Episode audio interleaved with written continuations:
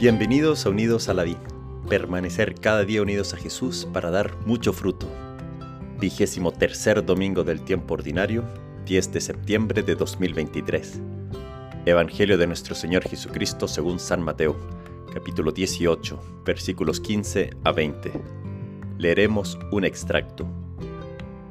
Les aseguro que todo lo que ustedes aten en la tierra quedará atado en el cielo, y lo que desaten en la tierra quedará desatado en el cielo.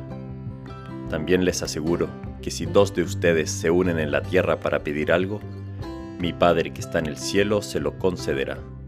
Porque donde hay dos o tres reunidos en mi nombre, yo estoy presente en medio de ellos. Palabra del Señor. Gloria a ti, Señor Jesús. Muy feliz día domingo, día de descanso y para muchos también de pasar tiempo en familia. Y hoy, día del Señor. Todo domingo es día del Señor, porque fue en un día domingo en que Jesús venció la muerte, resucitó, y esa es la razón de la alegría profunda de un domingo. Que todo mal, que todo pecado ya ha sido vencido, todo, y al final solo triunfará la gracia de Dios. Hoy en la segunda lectura, San Pablo nos habla de no tener ninguna deuda, de no deber nada a nadie, a excepción de una sola cosa, que es la de amar, amarse los unos a los otros. Es que en amando ya no debemos nada a nadie. En amando cumplimos todos los mandamientos y llevamos la ley a la perfección.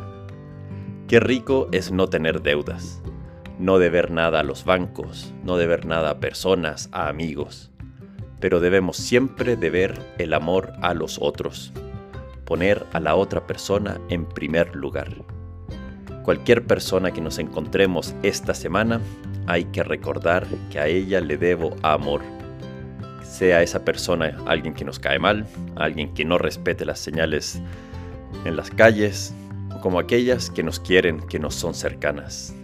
Cualquier persona le debemos amor porque Jesús ha muerto por ellas y Jesús nos ha amado a nosotros primero. Y esto está muy conectado con el Evangelio de hoy, ya que el amor que mostramos o no mostramos a los otros, al prójimo, tendrá sus consecuencias en el cielo. Nuestra vida eterna ya comienza desde ahora como un joven que le gustaría ser un buen abogado o ingeniero o un buen médico. Tiene que empezar ya desde ahora a prepararse a hacerlo. No puede creer que será lo que quiere solo por desearlo. Tiene que empezar a dar pasos. De igual forma, si nos queremos preparar para la vida eterna, tenemos que empezar desde ahora.